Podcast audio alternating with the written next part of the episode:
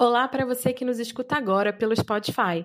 Vai começar o Fala Proteste, o podcast para você, consumidor.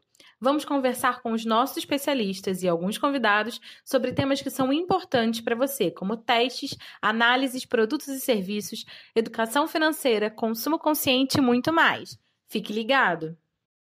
Nosso convidado de hoje é o especialista Rodrigo Alexandre e nós vamos conversar sobre como se organizar financeiramente para começar 2021 sem dívidas. Rodrigo, é um prazer ter você aqui inaugurando nosso podcast falando sobre um tema tão importante para os consumidores. Olá, é um prazer ajudar os nossos consumidores e nós esperamos que as nossas dicas ajudem bastante a, aos consumidores brasileiros durante o ano de 2021. Vamos começar? Quais as dicas que você pode dar para quem quer começar o ano, começar 2021 e se organizar financeiramente para iniciar o ano no azul? É, esse é um tema muito importante e fundamental, né? principalmente nesse tempo que, que estamos enfrentando, né? porque a organização financeira ela permite maior segurança tanto ao indivíduo como toda a sua família, né? pois quem tem o controle de, das suas finanças sabe onde vai gastar o seu dinheiro e além de conseguir fechar os meses no azul, né? Isso traz vantagens, ele, ele conquista vantagem para poder é, fazer novos objetivos e alcançar metas durante todo o ano. A, as principais dicas que a gente tem para uma organização é, primeiro, é mapear as receitas e as despesas. Né? Colocar numa planilha, no, no, num caderno, algum lugar que ele possa visualizar o todo. Quanto ele recebe de receita e para onde está indo os seus gastos. O ideal é fazer um registro detalhado das suas contas para ele saber exatamente onde é que está o risco que, que, que, pode acontecer no controle do orçamento, né? para que no meio do caminho ele não, não tenha nenhuma surpresa. Né?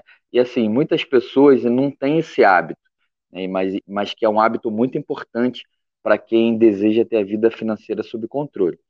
Um, um outro ponto é trocar, ver, após esse registro, ele vê as dívidas é, mais caras e trocar por dívidas mais baratas. Mas como ele, como ele pode fazer isso? Ele, para ele comparar uma dívida, se é uma dívida mais cara ou mais barata, ele vai usar o SET, que é o custo efetivo total. Toda dívida, todo financiamento, empréstimo, eles são obrigados a informar o, o valor do SET, que é o, o, o juros, né? Mas só que o SET, ela, ela contempla todas as taxas, as tarifas, tudo ali. Então, é, uma dívida que tem um valor de SET mais alto que uma outra, obviamente, é uma dívida mais cara. Então, o que ele vai fazer? Geralmente, a dívida que aparece são dos cartões de crédito, cheque especial, que tem os juros mais altos. É, uma pessoa que está endividada no cartão de crédito, anota todo quanto ele deve. No caso, ele trocaria essa dívida por uma dívida de crédito consignado, mas nem todo mundo tem acesso ao crédito consignado. Então, no caso, quem não, não, não tem acesso ao crédito consignado, que tem os juros menores do, do mercado, poderia fazer um, um empréstimo no crédito pessoal, por exemplo, que no caso seria essa segunda possibilidade.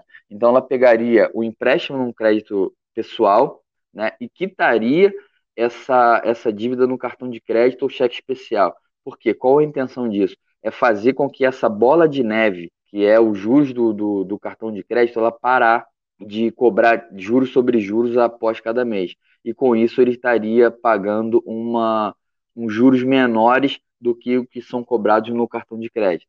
Então, assim, ele, após esse detalhamento, ele fazer essa, essa comparação de dívidas e procurar dívidas onde o valor do SET são menores do que o, os valores dessas dívidas altas, que é no cartão de crédito, no cheque especial.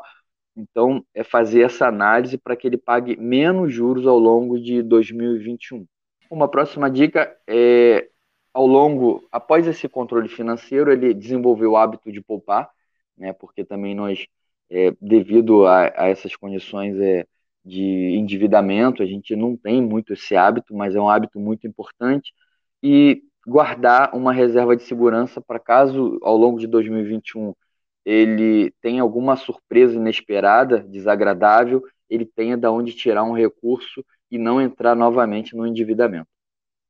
Se você quer começar 2021 com o pé direito, Siga as dicas do Rodrigo, fique de olho nas nossas redes sociais e no site da Proteste e acompanhe o nosso conteúdo exclusivo.